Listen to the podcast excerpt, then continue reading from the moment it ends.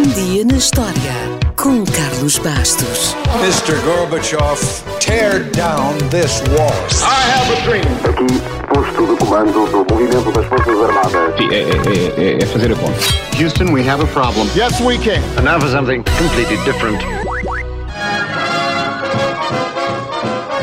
Foi a 9 de junho de 1934 que apareceu pela primeira vez e, na altura, ninguém lhe prestou muita atenção. Mas também, o que é que se poderia esperar de um pato? Bem, depende do pato. Este não era um pato qualquer. Era o Pato Donald. O que nos leva a uma questão interessante. O que é que apareceu primeiro? O pato ou o ovo? No caso do Donald foi o ovo, ou melhor, foi a voz. Parece que o Walt Disney ficou impressionado com uma voz de pato que ouviu num programa de rádio e só a partir dessa voz é que surgiu a inspiração para o desenho. A voz era de Clarence Nash, que tinha um dom natural para imitar animais e acabou por arranjar um emprego muito bem pago durante 50 anos. Segundo inúmeros estudos, a voz do Donald é das vozes mais reconhecidas do mundo.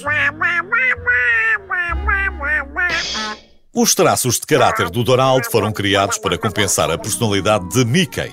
Mickey era sempre tão simpático e animado que o Walt Disney decidiu que precisavam de alguém que fosse mais imperfeito, mais azarado, mais mal-humorado, ou seja, mais humano. E foram exatamente essas falhas de caráter e um temperamento muito próprio que o tornaram tão popular em todo o mundo. Como todas as estrelas, Donald teve de fazer o seu caminho e só três anos depois é que foi protagonista de uma curta-metragem que o levou até ao México atrás da sua amada, Donna Duck. Sim, ouviu bem. Donna Duck. A Margarida não foi o seu primeiro amor. Se estraguei o seu imaginário infantil, peço desculpa.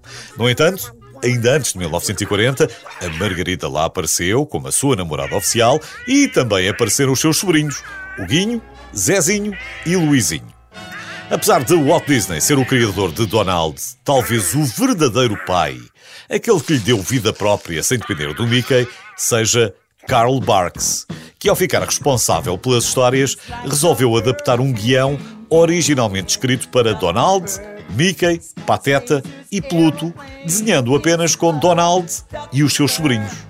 Carl Barks, que ficou carinhosamente conhecido como o Homem dos Patos, produziu histórias até 1967. Durante esse tempo, criou todos os personagens coadjuvantes mais importantes das histórias de Donald. O tio Patinhas, o pato mais rico do mundo, o professor Pardal, um inventor tão extraordinário como maluco, ou o Gastão, o seu primo irritantemente sortudo.